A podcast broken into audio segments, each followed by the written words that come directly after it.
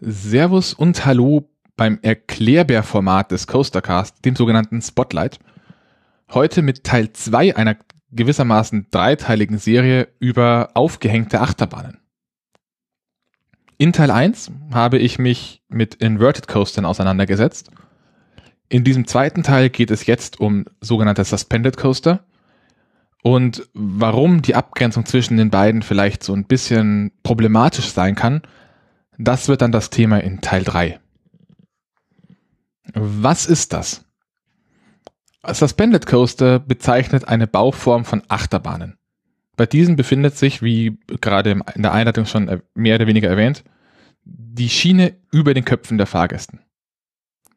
Unterschied zu den sogenannten Inverted Coastern ist, dass Inverted Coaster starr an der Schiene befestigt sind, während Suspended Coaster während der Fahrt seitlich ausschwingen können. Auch hier nochmal der Hinweis, dieser Übergang ist an vielen Punkten ein wenig fließend und ich werde jetzt in dieser Episode mich nach der RCDB, also der Rollercoaster Database richten, wobei die ich und auch viele Leute, die ich kenne, mit der Einstufung zum Teil nicht so ganz zufrieden sind. Wie fährt sich das? Die meisten gebauten Suspended Coaster sind eher als gemächliche bis spannende Familienbahnen ausgeführt ähm, in der RCDB führt, höchst, führt nur ungefähr ein Viertel der Bahnen die Einstufung Thrill, das ist die zweithöchste von vier Stufen. Das Highlight bei den Familienfahrten ist das seitliche Ausschwingen in Kurven. Ähm, da hat man auch auf einem relativ simplen Layout eine ziemlich starke Dynamik, weil die Züge dann auf den Geraden noch nachschwingen können. Und man findet mitunter auch Near-Miss-Effekte, bei denen man das Gefühl hat, dass man gleich mit Gegenständen zusammenprallt, weil zwar die Schiene zur Seite wegführt, man selbst aber noch ein Stück seitlich ausschwingt und damit weiter auf das Objekt zufährt.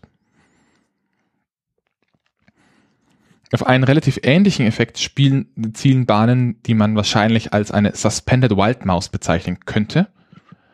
Ein Beispiel für den deutschsprachigen Raum ist der sogenannte Eurocoaster der Schausteller Buwalder und Fackler, das ist eine wirkliche wilde Maus mit Wägen unter der Schiene und in diesen Mauskurven kippt der Wagen dann noch ein bisschen nach außen. In einer anderen Liga schlagen die Suspended Coaster des Herstellers Arrow aus den frühen 1980ern und 1990ern. Die meisten Leuten könnten diese Achterbahn ein bisschen bekannt vorkommen, denn wer von euch Rollercoaster Tycoon gespielt hat, der kennt genau diese Bahn als suspended oder aufgehängte Achterbahn. Die Bahn hatten zu Beginn mit einigen technischen Schwierigkeiten zu kämpfen. Ähm, das wurde allerdings mittelfristig gelöst und es gibt inzwischen Bahnen, die sind über 30 Jahre alt und die fahren immer noch, was bei der Technik, die verbaut ist, wirklich verwunderlich ist, ein Stück weit. Die Bahnen sind bedeutend intensiv, äh, intensiver als die Familienbahnen, ähm, produzieren sehr starke G-Kräfte und schwingen extrem stark aus, zum Teil sogar über die Horizontallage. RCDB führt außerdem auch noch die Familienachterbahn Suspended Family Coaster von Vekoma als Suspended Coaster. Dazu gibt's dann mehr in Teil 3. Wer kauft sowas? Das hängt extrem stark davon ab, von welchem Typen Suspended Coaster wir reden in letzter Zeit, also sprich die letzten drei bis vier Jahre, sehr häufig gekauft und gebaut werden die Vegan-Produkte WeFlyer und WeHex. Die werden allerdings sehr oft nicht in Parks gestellt, sondern es ist dann oft eine zusätzliche Anlage neben Sommerrodelbahnen. Größere Anlagen wie die Vekoma Suspended Family Coaster bilden eine Zwischenkategorie. Die sind für die meisten Jugendlichen, die Thrillseeker sind, fast ein bisschen langweilig ein wirkliches kleines Kind bringt man da vermutlich aber auch nicht drauf. Das heißt, sie sind sehr schön für diesen Zwischenbereich geeignet. Die Aero Suspender andererseits waren wirkliche Großinvestitionen für Parks, die in erster Linie auf Jugendliche und Erwachsene als Zielgruppe setzen. Wer stellt das her?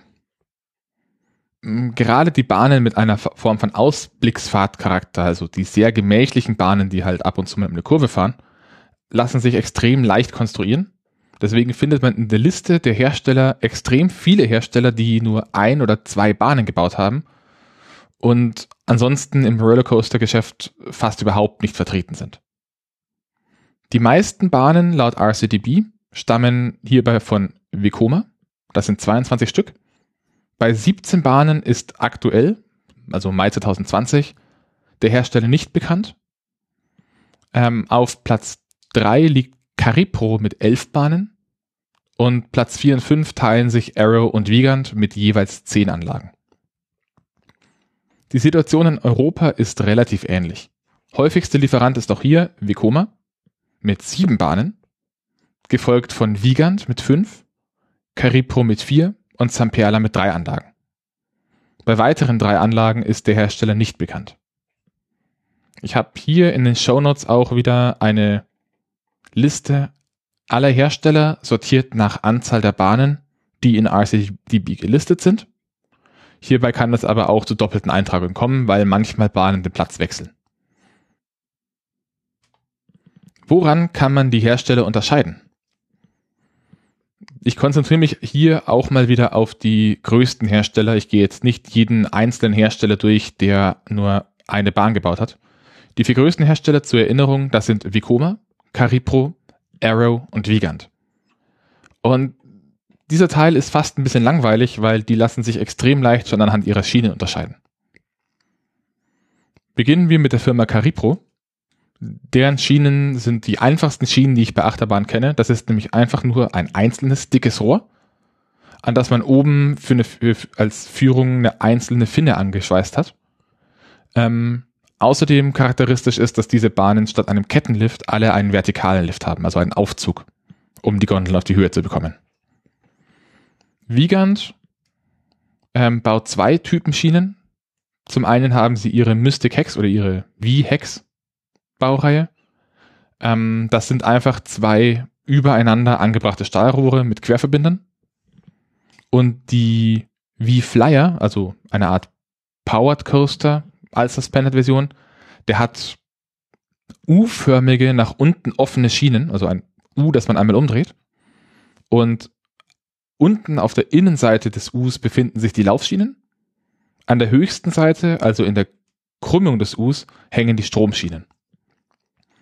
Die einzigen Hersteller, bei denen man etwas Finesse beim Bestimmen benötigen würde, sind Vekoma und Arrow.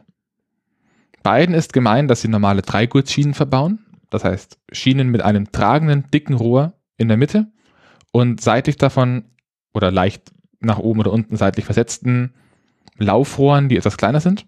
Und das Ganze ist dann untereinander mit Braces, also rechtwinklig eingeschweißten Blechen verbunden.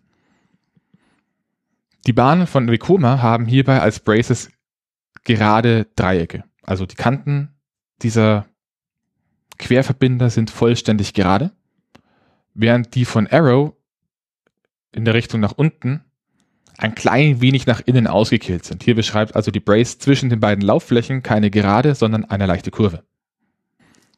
Im Falle dieser beiden Hersteller, falls man sich nicht sicher ist von den Schienen, welcher das ist, äh, kann man allerdings auch extrem gut einfach anhand der Fahrzeuge unterscheiden, wer es ist. Denn Vekomas Fahrzeuge bestehen aus einzelnen Reihen mit jeweils zwei Sitzen, die klar voneinander getrennt sind, während Arrow seinerzeit quasi kleine Chaisen gebaut hat, also kleine Wägen, für jeweils vier Personen, zwei Personen nebeneinander, zwei Reihen hintereinander, nach unten geschlossen, die dann nach oben ab, äh, nach, nach oben aufgehängt waren. Also es schwingen immer zwei Reihen miteinander aus. Bei den ganz kleinen Bahnen, das ist, sind die Suspended Family Coasters mit einer Länge von 286 Meter, wenn ich gerade nicht falsch liege, ähm, verbaut Vekoma auch oft ein Schienenprofil, das keinen Backbone besitzt, sondern nur zwei Laufröhre nebeneinander, die untereinander durch Stangen verbunden sind. Wo kann ich das in Deutschland fahren? In Deutschland gibt es aktuell acht stationäre Suspended Coaster. Bei einem davon bin ich mit der Einstufung nicht so ganz zufrieden, dazu dann mehr in Teil 3.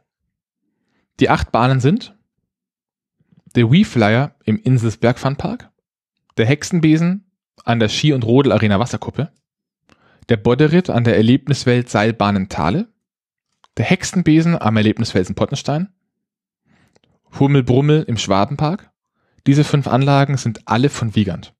Hummelbrummel sollte dieses Jahr eröffnet werden, fährt glaube ich mittlerweile auch, äh, bin ich mir nicht ganz sicher. Außerdem gibt es den Turbodrachen im Potts Park von ABC Rides.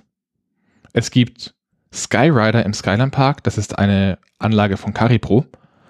Und es gibt Jimmy Neutrons Atomic Flyer im Movie Park Germany. Das ist ein Vekoma Suspended Family Coaster. Welche Trivia gibt's? Beginnen wir ein bisschen historisch, ähm, denn auch wenn man das vielleicht jetzt denken mag, sind Suspended Coaster an sich keine neue Erfindung. Es gab bereits einzelne Exemplare, man sollte da zum Beispiel nennen die beiden Bahnen Aerial Glide und Bisbee's Spiral Airship, Links in den Show Notes, ähm, bestanden meistens aus freischwingenden Einzel- oder Doppelsitzen und wurden um 1900 herum gebaut. Das erste, der erste moderne Suspended Coaster war ein Experiment. Da hat der, Flug, der ehemalige Flugzeughersteller Messerschmitt Bölkow Blom ähm, eine Achterbahn gebaut für das Oktoberfest, also eine transportable Achterbahn. Die wurde 1974 mit dem Namen Alpenflug vorgestellt, fuhr leider aber nur 16 Tage lang. Dann wurde die Bahn vom TÜV geschlossen. Der Grund dafür war, lag in der Konstruktion.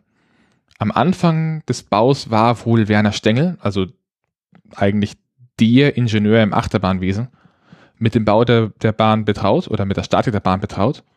Ähm, der hat das Projekt aber verlassen, nachdem sein Vorschlag, die Kurven oder die Schiene in den Kurven anzuneigen, ähm, aus vermutlich Kostengründen abgelehnt wurde. Dazu kam, dass auch ein anderer Zug benutzt wurde als ursprünglich geplant. Das heißt, der Zug war zu schwer und die Kurven an sich waren nicht geneigt. Das hat dann dazu geführt, dass diverse Schweißnähte Risse aufweisten und die Bahn ziemlich, ziemlich schnell auf dem Schrott gelandet ist. Wenn man dazu ein kleines Experiment machen wollen würde, ähm, dann nehmt euch mal einen normalen Haushaltsgummi, nehmt Zeige und, Zeigefinger und Mittelfinger mit etwas Abstand, legt den Gummi drüber oder drumrum und zieht mit einem weiteren Finger einfach nach unten. Das ist bei einer Achterbahnschiene eigentlich der Optimalzustand, dass auf beiden Holmen, also auf euren Fingern, die gleiche Last ist. Wenn man eine Kurve fährt, dann sind diese Schienen angeneigt und das sollte man hier auch machen. Wenn jetzt der Zug aber seitlich ausschwingt, die Schiene nicht geneigt ist, dann ist das so, als würdet ihr mit dem zusätzlichen Finger ein wenig zur Seite ziehen. Und dann bemerkt ihr, dass auf einem von beiden Fingern ein stärkerer Druck lastet. Das heißt, ihr habt eine ungleichmäßige Beanspruchung der Schienen und dafür sind sie nicht gebaut. Das Problem hat sich dann leider auch noch etwas weiterentwickelt, denn in den USA gilt als Urvater der Suspended Coaster die Achterbahn The Bat. Gebaut von Arrow für den Park Kings Island. Gebaut 1981 äh, stand auch diese Bahn nicht wirklich lang. Die wurde nämlich 1983 geschlossen, weil die Schienen nicht geneigt waren und die Beanspruchung auf Stützen und Schienen dadurch leider zu groß war. Um das um die Verwirrung um manche Bahnen perfekt zu machen, wurde 1993 an gleicher Stelle ein weiterer Aero Suspender aufgebaut. Der hatte geneigte Kurven. Der hieß damals noch Top Gun. Inzwischen wurde der umbenannt und trägt den Namen The Bat. Was bedeutet, es gibt im Park Kings Island zwei Achterbahnen, die The Bat heißen, die an der gleichen Position stehen, nur dass die eine der Nachfolger vom anderen ist. Also falls ihr euch da mal irgendwie mit jemandem drüber unterhaltet, habt das im Hinterkopf, dass das zwei Bahnen sein können. Eine weitere Aerobahn, die man fast schon als legendär bezeichnen kann, ist die Bahn Big Bad Wolf in Busch Garden Williamsburg. Besonders herausstechend und ein sehr, sehr, sehr gern genommenes Fotomotiv war hier bei, der, war bei dieser Bahn der finale Drop mit einer Höhe von 24 Metern, der direkt gefolgt wurde mit einer extrem steilen Kurve über, dem, über der Wasserfläche des sogenannten Rhine River. Anstelle dieser Bahn, die wurde 2009 geschlossen, steht heute die Bahn Verbolten von Zierer. Und was ich da ganz schön finde, ist, dass man als Hommage an den Publikumsliebling, der sich vorher dort befand, ähm, dieses, diese finale Sektion eins zu eins übernommen hat. Das geht sogar so weit, dass wenn man genau hinschaut, auch die alten Fundamente einfach ein bisschen angepasst und für die neue Bahn wiederverwendet wurden. Ich verlinke euch da in den Show Notes ähm, ein Video auf Englisch von Defunct Land. Da geht's 20 bis 25 Minuten nur um die Geschichte dieser einen Achterbahn. Eine Weltbesonderheit, die sich in Deutschland befindet, ist die Bahn Skyrider von Caripro. Das ist der einzige Suspended Spinning Coaster der ganzen Welt mit einem außerdem ziemlich, ziemlich ungewöhnlichen Wagenlayout. Denn man hat vier Personen, die sitzen jeweils um eine Vierteldrehung versetzt, um einen zentralen, äh, um eine zentrale, um eine zentrale Stange und schauen nach innen. Also das ist quasi so, als hätte man einen großen runden Tisch, wo sich die Leute gleich, gleich weit voneinander einfach hinsetzen. Ähm, und dann fährt man diese an sich relativ mäßig interessante Strecke ähm, und dreht dabei und schwingt dann noch seitlich aus. Das ist eine äußerst interessante Bahn, nicht sehr spannend, aber sollte man durchaus mal gefahren sein. Es gibt noch einen weiteren Hybrid auf meiner Liste, das ist die Bahn Tranan in Skara Sommerland. Die wurde gebaut von der Firma S&S Sunsei. Die ist gewissermaßen eine Form von Hybrid zwischen Suspended Coastern und Wing Coastern. Man hat also einen Wagen in der Mitte auf der Schiene mit zwei Ausliegern nach links und rechts und an jedem dieser Auslieger befindet sich eine Gondel für bis zu zwei Erwachsene, die frei schwingend aufgehängt sind. S&S hat dieses Konzept dann auch noch weiterentwickelt zum sogenannten Access Coaster. Äh, der hat einen einzelnen Arm, der nach oben von der Schiene weggeht und an den dann nach vorne angebracht, äh, an, diesem Arm nach vorne angebracht befindet sich dann die frei schwingende Gondel. Ähm, wird jetzt hier geführt, weil auch wenn sie eigentlich nicht suspended ist, weil die Schiene im Normalfall drunter verläuft, verhält sie sich doch sehr wie eine Suspended Coaster. Schaut euch das Ding mal an. Es gibt ein Werbe Werbevideo mit Bildern von einem Prototypen, den sie in der Wüste von Nevada gebaut haben, mit Reaktionen von Leuten, die das Ding fahren. Da sind auch Leute dabei, die durchaus Erfahrung mit Achterbahnen haben und die gehen runter und sagen, das ist eine der coolsten Erfahrungen, die sie je gemacht haben. Und wenn ich mir dieses Video so anschaue, ich will so ein Ding in Deutschland haben. Das ist, das sieht unglaublich cool aus. Noch eine etwas lustige Geschichte ist die Bahn, oder was heißt lustig, eigentlich ist sie traurig, ähm, ist die Bahn Vertigo in Wallaby, Wallaby, Belgium. Die sollte 2006 eröffnen und geplant war eine, ein Suspended Coaster mit gerade mal vier, ja, drei Pfeilern mm, und relativ langen, geraden, aber schnellen Abschnitten zwischendrin, die ohne eine Stütze auskommen. Mm, man hat sich dabei als Hersteller für den für die Firma Doppelmeier entschieden. Das ist eine Firma aus Österreich, die die meisten von euch, wenn dann, vermutlich kennen als Hersteller von Skiliften. Ähm, wegen technischer Probleme öffnete die Bahn erst 2007. 2008 wurde sie wieder geschlossen und abgerissen. Also da gab es einfach so viele Probleme, dass dieses Ding nie wirklich in Produktion gegangen ist. Aber an sich ein echt interessantes Konzept. Ein weiteres Konzept, von dem es aktuell eine Bahn gibt, ist der Drifting Coaster der Schaustellerfamilie Arendt.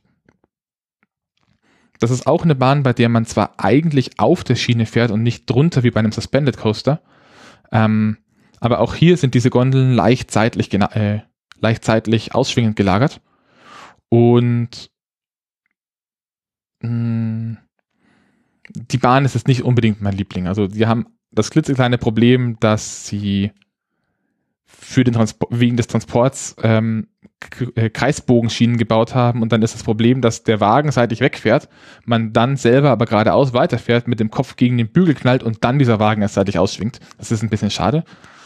Für den Count kann man die aber trotzdem durchaus mal fahren. Das war's zu Suspended Coastern. Beim nächsten Mal, wenn ihr ein Spotlight in eurem Podcatcher findet, ist das dann Teil 3 über die Probleme mit der Definition von Suspended und Inverted Coastern und wo man da im Gespräch unter Umständen auch ein bisschen aufpassen sollte.